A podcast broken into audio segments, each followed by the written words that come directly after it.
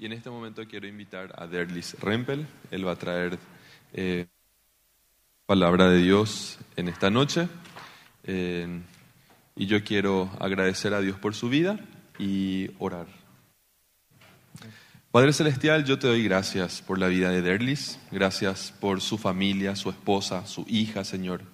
Gracias porque Él tiene un corazón para ti, Señor. Gracias porque trabajas en su vida, en su familia, Señor, y Él tiene el deseo de, de cumplir tu voluntad, Señor.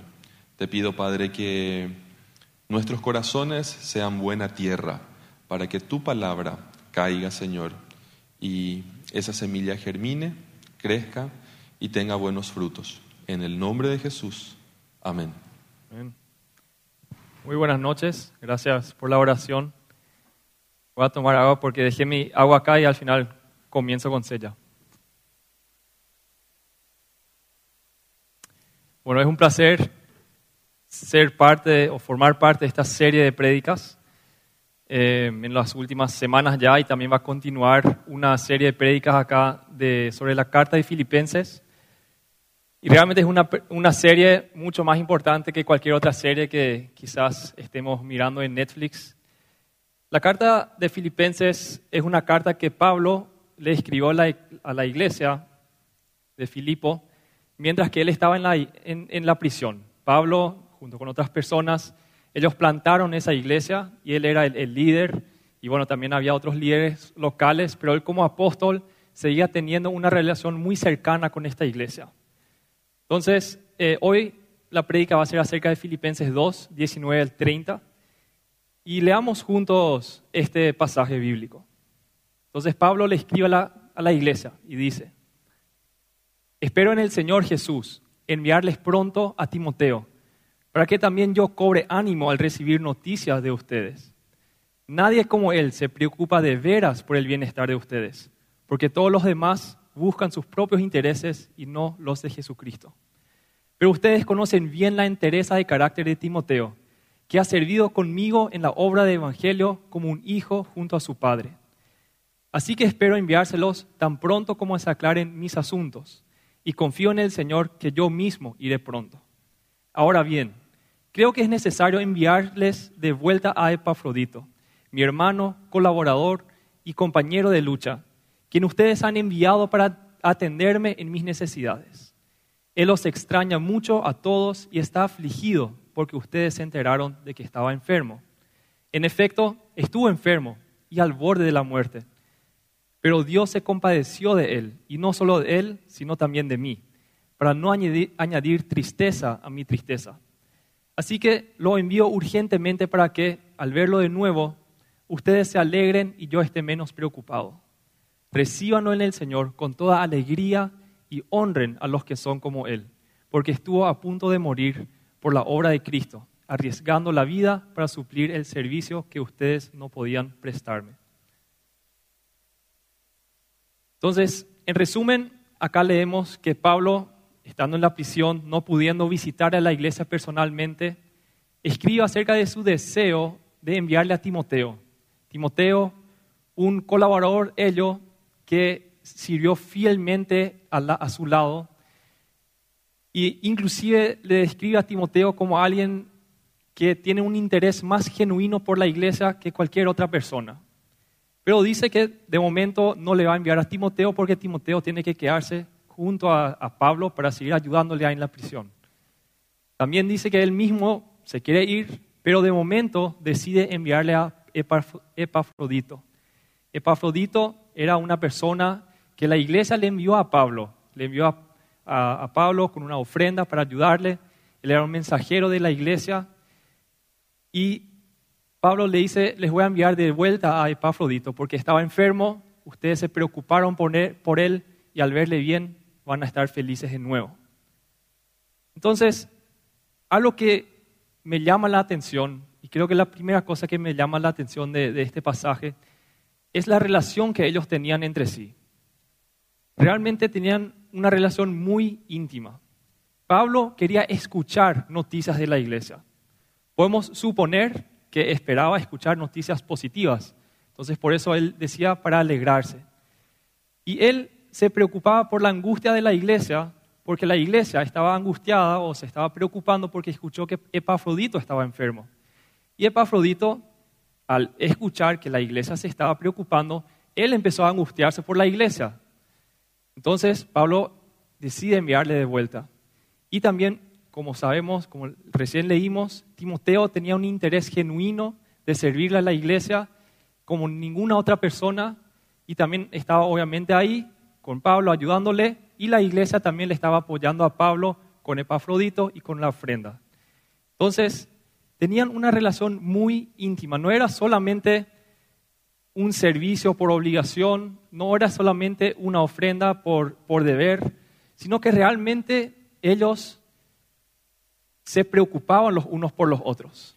Y al ver que a, alguien le va mal, si alguien está enfermo, les preocupaba eso. Y al ver que les iba bien, se alegraban con eso. Entonces iban más allá de, de un servicio frío, sino que realmente eran amigos y eran familia. Y si nos fijamos más en Pablo, leemos en Filipenses 1.8, la misma carta, que él dice, Dios es testigo de cuánto los quiero a todos con el entrañable amor de Cristo Jesús. Esta palabra entrañable se podría traducir o se refiere a lo que hoy en día decimos que es nuestro corazón. O sea, es la sede de las emociones. Quiere decir un afecto sincero y genuino y ferviente. Y es el amor de Cristo. O sea, se él le amaba a la iglesia con el amor de Cristo. Iba más allá de un saludo eh, medio forzado, sino que era un amor real. Y también, hablando de, la noticia que él quería escuchar, en Filipenses 2, 2 él dice, llénenme de alegría, o completen mi gozo, en otra traducción, teniendo un mismo parecer, un mismo amor, unidos en alma y pensamiento. Le iba a llenar de alegría que ellos hagan eso. Y en 1.27 también les llama a vivir dignos del Evangelio y que, para que Él tenga buenas noticias. Y finalmente en el 4.1, Él también dice, por lo tanto, queridos hermanos míos, a quienes amo y extraño mucho, ustedes que son mi alegría y mi corona, manténganse así firmes en el Señor. A quienes amo y extraño mucho, Ustedes son mi alegría y mi corona. Si yo me fijo en, mí mismo, quiero que cada uno se pueda hacer la pregunta también, ¿cómo son mis relaciones con mis hermanos y mis hermanas en Cristo? ¿Tengo yo este mismo sentir? ¿Tengo yo este amor? ¿Me importa alguien así como se, se amaban acá? ¿Y me pongo yo feliz al escuchar que le está yendo bien a la iglesia? al escuchar que alguien está avanzando en su fe y está cumpliendo con su llamado? ¿Me importa eso o no me importa? O quizás inclusive me pongo envidioso. Y un pequeño paréntesis quizás. Pero Rafael hace unas semanas, em, no sé, un mes quizás, predicó acerca de también Filipenses dentro de esta serie y dijo que eh, Filipenses es la carta del gozo. Y que Pablo le anima a la iglesia a que, sean, a que tengan una actitud de gratitud y que tengan gozo, aún en medio de la situación difícil por la cual estaba pasando la iglesia. En la iglesia ellos estaban experimentando oposición y también Pablo, siendo un perfecto ejemplo, estando en la prisión por su trabajo para el reino, estaba siendo perseguido, estaba sufriendo, él también vivía eso. Entonces, aún en situaciones difíciles, podemos y debemos ser gozosos gracias a que Dios nos puede dar ese gozo, más allá de las circunstancias. Pero eso no significa que nosotros vamos a estar lejanos de las necesidades del otro. Eso no significa que ninguna situación me afecta, especialmente hablando de la situación de mis hermanos, de la iglesia, porque así como leímos, la iglesia estaba preocupada por Epafrodito. Y Pablo no simplemente les escribe y les dice, no se preocupen, ya está sano. En realidad no, no es lo tan importante. No, sino que él toma eso en serio y él quiere que ellos estén felices. Entonces él toma acción y le envía a Epafrodito para que ellos le vean bien, le vean sanos y se alegren. Y también Dios se compadeció de, Pablo porque dice que, que lo hizo para no añadir tristeza a su tristeza. Entonces, no es que nos volvemos en personas súper espirituales en el sentido de que ya nada nos afecta en este mundo, sino que sí, las cosas que importan, especialmente la iglesia y las personas, sí nos puede afectar, nos puede preocupar y podemos tomar acción también en amor y en servicio, evidentemente sí siempre confiando en Dios. Le amo yo a mis hermanos y hermanas en Cristo al punto de extrañarles cuando no les veo, al punto de cuando no paso tiempo con ellos preguntarme, ¿cómo será que les va? ¿Será que les va bien? ¿Será que no les va bien? quizás aquí uno que otro dice, bueno, pero eso era Pablo. Pablo era el apóstol, obviamente, llamado por Dios, tenía un llamado muy especial sobre su vida. Y yo no estoy en esa categoría. Yo soy un cristiano normal, del siglo XXI, yo soy como como todos, pero Pablo estaba en, otro nivel. Pero realmente eso es, estamos engañándonos a nosotros mismos o quizás estamos siendo engañados si pensamos así. Porque también, como ya vimos, leemos del ejemplo de Timoteo y de Epafrodito, y no solo de, de, él, sino de toda la iglesia. Entonces, esto no era a lo único de Pablo, era a lo que la iglesia compartía. Y además de eso, Pablo en Filipenses 3:17, que también va a ser una prédica de aquí a poco tiempo, él dice, hermanos, sigan todos mi ejemplo y fíjense en los que se comportan conforme al modelo que les hemos dado. Todos, eso nos incluye a nosotros. Fíjense en el, ejemplo y sigamos ese ejemplo. Entonces el, mandamiento de armarnos los unos a los otros, de servirnos los unos a los otros, es para todos. Y definitivamente tampoco es solo para los líderes, porque como ya dije, la iglesia también estaba participando de eso, también estaba sirviendo, también estaba apoyando. Y para aclarar un poco más, en la misma carta, en el capítulo 2, 4, un poco antes, dice, cada uno debe velar no solo por, los, por sus propios intereses, sino también por los de los demás. Acá no dice que uno no puede velar por sus propios intereses, no dice que uno tiene que dejar al lado completamente todo lo que tenga que ver con uno mismo, sino que también, añadiendo a eso, uno debe velar por los intereses de los otros. Y hablando de intereses, llego al segundo punto principal. El primero es que los colaboradores ejemplares son personas que están íntimamente relacionadas con otras personas de la iglesia. Y acá, hablando de los intereses, vamos a llegar al segundo punto. Pero primero quiero que nos fijemos en una situación cotidiana. Si nosotros nos vamos a un, a súper y compramos nuestras, o sea, agarramos nuestras cosas, nos vamos a la caja y estamos ahí en la caja con nuestras cosas y está la cajera ahí, nuestra expectativa es que la cajera de inmediato nos atienda, que tome las cosas, que las registre y que, y que cobre. Y si inclusive ya estamos con la billetera en nuestras manos, estamos listos para pagar, y de repente la cajera agarra su celular, le llama a su mamá, ¿qué tal? ¿Cómo te va? Sí, no, mi día fue bastante difícil, tengo un cliente pesado acá también. Realmente sería totalmente inaceptable para nosotros. O sea, nuestra expectativa es que la cajera en ese caso haga por lo cual se le está contratando, que haga su servicio sin ocuparse en ese momento, sin distraerse con sus intereses propios. O otro ejemplo, quizás, si es que nos vamos en el bus, en el micro, imaginémonos que el conductor simplemente para el taxi, para el bus, se va a la farmacia, compra unos remedios para su, esposa, para su hijo, se va a la esquina, compra una empanada y tranquilo vuelve. O sea, sería inaceptable. Todos sabemos que eso, que eso no se debe hacer. Y algún paralelismo podemos tomar también de eso y aplicarlo a nuestro servicio con Cristo, en nuestro servicio en la iglesia. En general, ¿te consideras un buen trabajador, ya sea como un, como un empleado, como un profesional independiente, o también en tus otros deberes, quizás como padre, como madre, como estudiante y como cristiano? En tu relación de siervo de Jesús, ¿te consideras ser un buen colaborador? Pablo, como leímos, escribió de Timoteo, nadie como él se preocupa de veras por el bienestar de ustedes, pues todos los demás buscan sus propios intereses y no los de Cristo. O sea, Timoteo era, era una persona que buscaba los intereses de Cristo. Entonces acá me pregunto, ¿y cuáles son estos intereses?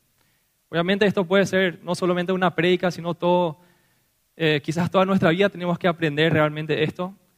Pero quizás un, versículo que, que, ayuda bastante es, está en Colosenses 1 y dice que Dios, por medio de Él, por medio de Cristo, quiere reconciliar consigo todas las cosas, así las que están en la tierra como las que están en los cielos, haciendo la paz mediante la sangre de su cruz y a ustedes también. Bueno, esa parte está un poco mal, mediante su cruz, hasta ahí nomás. Eh, o sea, dice que Dios, mediante Cristo, quiere reconciliar todas las cosas, las que están en la tierra, las que están en el cielo, también nos incluye a nosotros. Se podría decir que eso es un tipo de, resumen y es fácil de identificar entonces cuál es el interés de Cristo, cuál es la misión de Cristo, es reconciliar, hacer que, que las cosas estén libres de pecado, libres de injusticia, libres de sufrimiento y restaurarlas para que su reino esté, sea establecido por completo. Pero, al hablar también de buscar los intereses de Cristo en primer lugar, lo tenemos que poner dentro de la perspectiva correcta. Porque quizás nos preguntamos, ¿y dónde quedan entonces mis intereses?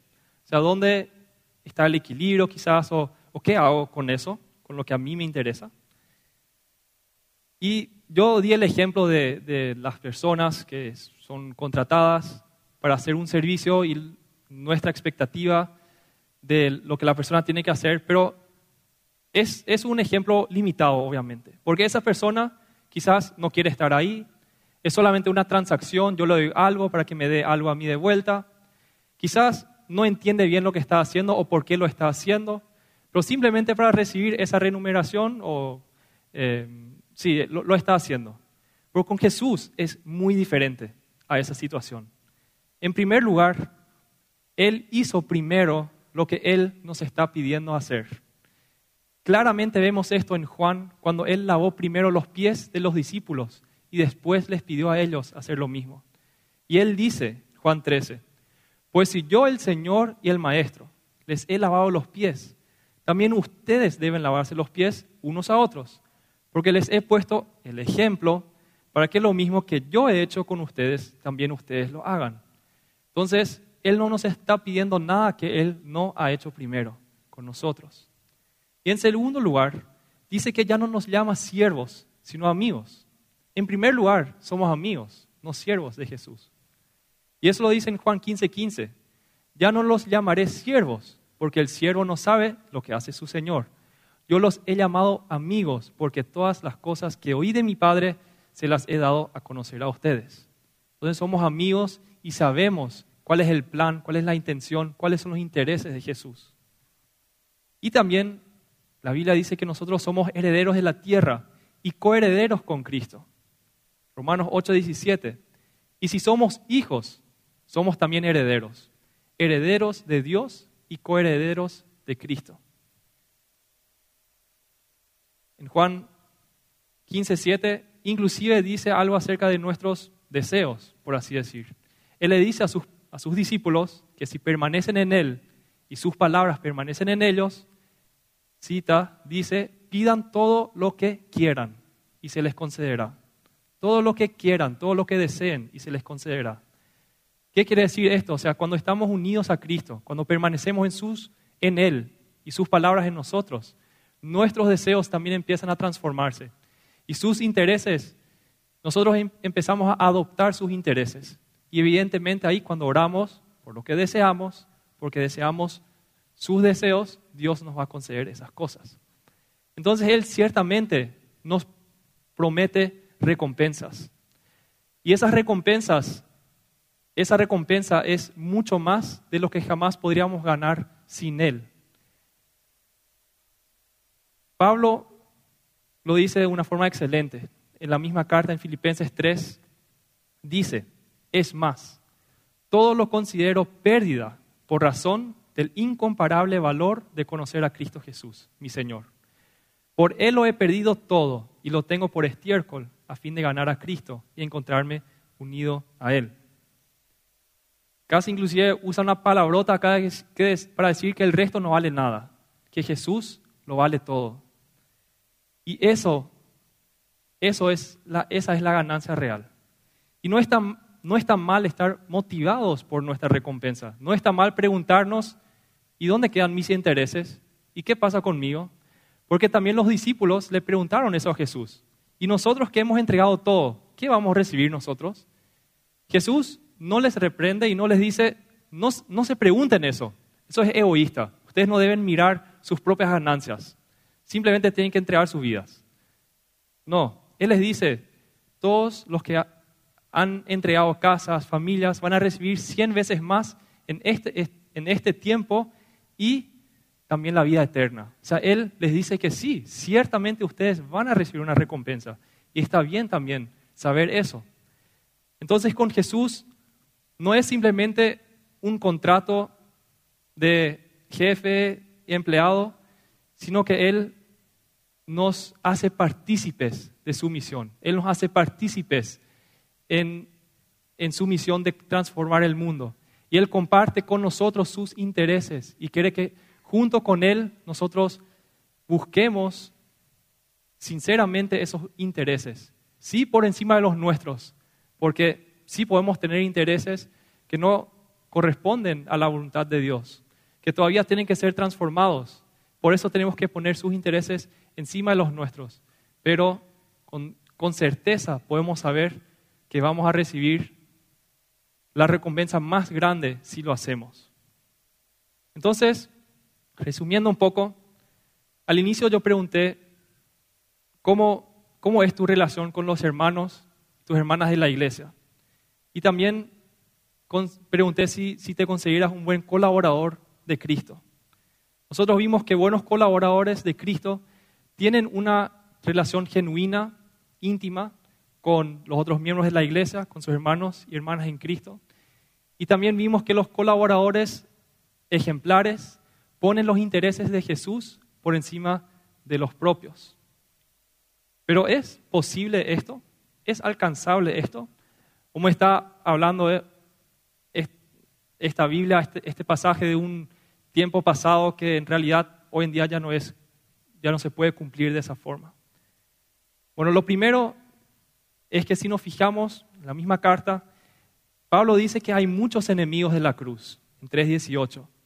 Y también en 2 Timoteo, inclusive de sus propios colaboradores, él dice que le dejaron al lado y que todos le abandonaron. O sea, inclusive personas de ese tiempo que estaban en una relación cercana con Pablo, con esa iglesia, estaban en contra de la cruz y abandonaban el servicio.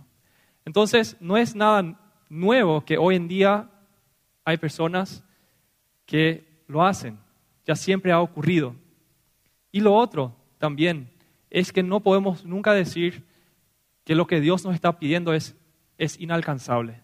Porque en 2 Pedro 1 dice claramente, todas las cosas que pertenecen a la vida y a la piedad, piedad nos han sido dadas por su divino poder. Todas las cosas que necesitamos para la vida y para la piedad, para nuestra vida con Dios, para ser obedientes, ya nos han sido dadas por su gran poder. Entonces no nos falta nada para ser obedientes, no tenemos excusas. Y esto no es para poner un peso, mucho más bien es para decir, ya tenemos todo, podemos hacerlo, gracias a Dios, Él nos está dando la habilidad de hacerlo. Y cuando leemos la Biblia, leemos justamente el ideal y al lado quizás ponemos nuestras, nuestra, nuestra propia vida, nuestra propia comunidad y la comparamos para ver, bueno, este es el ideal, esto tengo que alcanzar, si bien también obviamente leemos de muchos fracasos, de mucho pecado en la Biblia, inclusive la iglesia primitiva, los discípulos, entonces tampoco no eran perfectos, pero ahí se aclara lo que está bien, lo que está mal. Y la pregunta es, bueno, ¿cuáles son algunos pasos prácticos que yo puedo tomar para alcanzar eso, para acercarme a eso? No pretendiendo ser perfecto ya, inclusive Pablo mismo dice que él no lo ha alcanzado todavía, pero dejando el pasado atrás, él se iba hacia, hacia la meta. Entonces, ¿cuáles son algunos pasos? Bueno, en primer lugar, y es justamente lo que estamos haciendo acá y lo que vimos hoy, es ser parte de una iglesia local y aprovechar los tiempos para formar amistades genuinas. Los tiempos después de la, del culto, los grupos hogareños, los grupos chicos, los campamentos. O sea, aparte de esto, donde escuchamos una prédica o donde cantamos, también una parte súper importante de la iglesia es ese relacionamiento entre los miembros. Y lo segundo es la intimidad con Cristo. Obviamente la intimidad con Cristo es simplemente un fundamento de toda nuestra vida cristiana y de toda nuestra vida, de hecho. Pero si yo no tengo intimidad con Cristo, si yo no tengo una relación personal con Él, entonces nunca me van a mover los intereses de Cristo. Es simplemente imposible que yo lea algo, que yo escuche algo en la teoría y que eso me mueva a realmente dejar al lado mis intereses y priorizar los intereses de Cristo, que en, teoría conozco ahí, pero no tengo una relación íntima. Y eso no es que tengo que buscar tener esa relación en primer lugar para tener su bendición o para tener su protección o para eh, tener ciertos dones o para que me vaya bien en, mi empresa o lo que sea, sino eso en sí, esa relación en sí, ya es la meta, ya es la recompensa. Así como leí recién y como Pablo nos, nos lo dice, es más, todo lo considero pérdida por razón del incomparable valor de conocer a Cristo Jesús, mi Señor. Por Él lo he perdido todo y lo tengo por estiércol a fin de ganar a Cristo y encontrarme unido a Él sea, esa unión con Cristo es la meta, es la recompensa.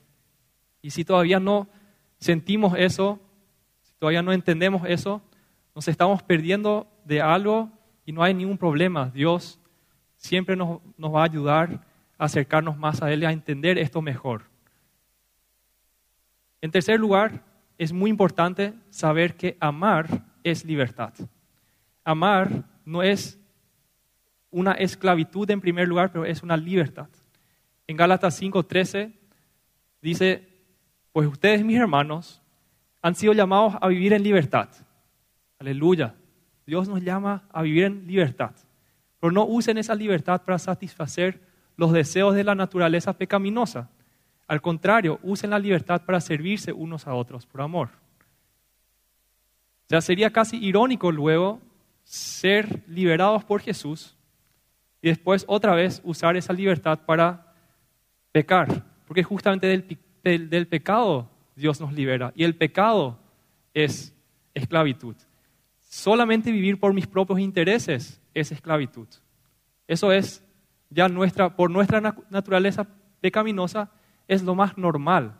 No, no hay que hacer ningún esfuerzo. Justamente Dios nos libera para que podamos amar. O sea, amar, el poder amar, es por la gracia de Dios y porque Él nos hizo libres. Y no es Dios, si vamos a preguntarnos esto, no es Dios, digamos, como persona, la persona más libre del universo, o sea, Dios como Dios omnipotente, que lo puede hacer todo, como omnisciente, que lo sabe todo. Si este Dios que es verdaderamente libre, decide servir y decide amar entonces yo también puedo hacerlo y saber que con eso yo no estoy perdiendo nada, sino que lo estoy ganando todo. Y también quizás parece, cuando escuchamos una prédica o la Biblia, también si la leemos, puede parecer muy difícil cumplir con estos mandamientos.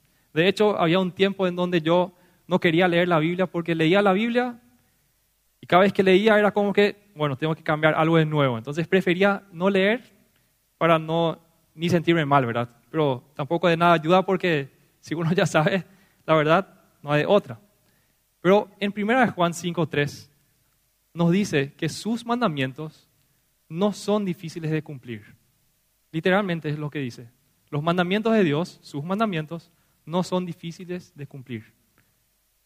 Entonces, si yo todos los días me encuentro con la situación de que es súper difícil y que no puedo avanzar y que me cuesta y que esta es una carga, hay algo que todavía no está encajando correctamente.